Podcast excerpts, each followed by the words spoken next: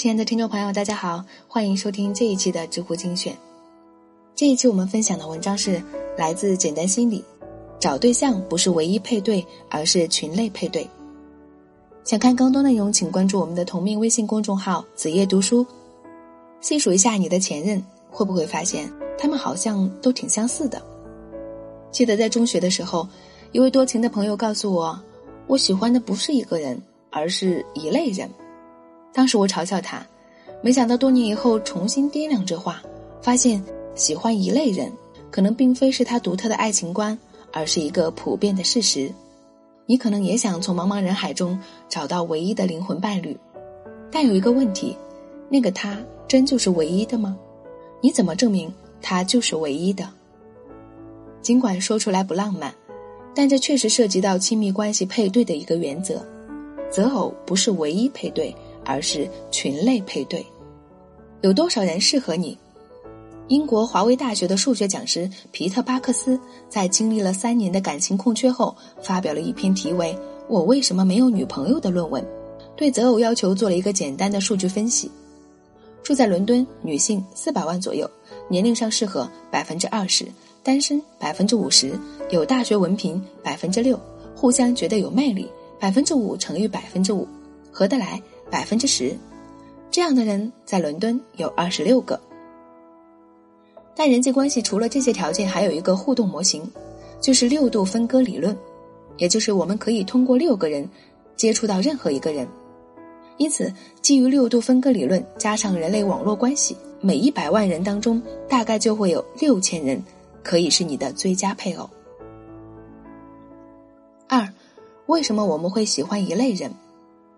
告诉我你爱谁，我就能告诉你你是谁。它的含义就是，你所爱的人就是你内心的投射，因此我们总能从你爱的人当中看到你的身影。从精神分析的角度来看，每个人喜欢的类型在潜意识里其实都是有模板的，这些模板往往会受到童年时期照料者的影响。比如过去就有研究证明。我们会倾向于喜欢头骨形状与我们母亲相似的女性，并且在我们处理信息的时候，会有一种母亲参照图式，即和母亲相关的信息可以有更快的加工速度。此外，你在寻找配对时，往往还会遵循一个心理学规律——过度补偿理论，意思是个体在身体或心理方面的欠缺引起过度的补偿行为或矫枉过正。老一辈曾经历过物资匮乏的年代。那他们就会对旧物、剩饭、剩菜非常舍不得。谈恋爱也一样，你无意中寻找的另一半都是惊人的相似，他们可能一直在弥补你心中的空缺。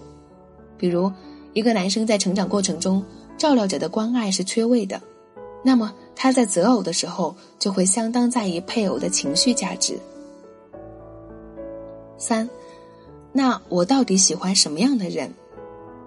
罗勒米兰亲密关系中提到，择偶是相似相吸。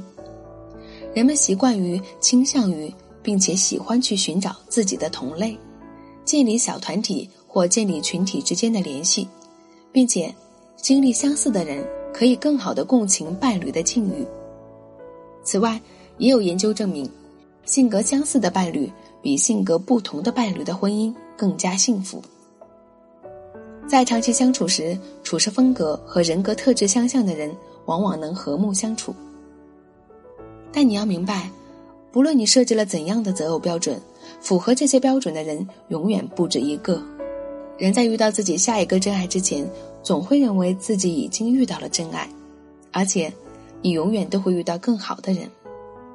对于更好的人的定义，伴随着你的成长，你对他的理解也是不一样的。没有任何一段关系能满足你所有的愿望，在一段关系里面，你总会觉得是有缺失的，然后你会把你缺失的那部分投射在你后来遇到的人身上。人和人之间的相爱不是这么简单，不是你遇到一个更好的人，你就会离开现在的人。你和一个人建立一段稳定的亲密关系，你们一定是在共同成长的。好了，我们这一期的内容就分享到这里。欢迎大家关注我们的微信公众号“子夜读书”、B 站号“子夜分享”，我们下期见。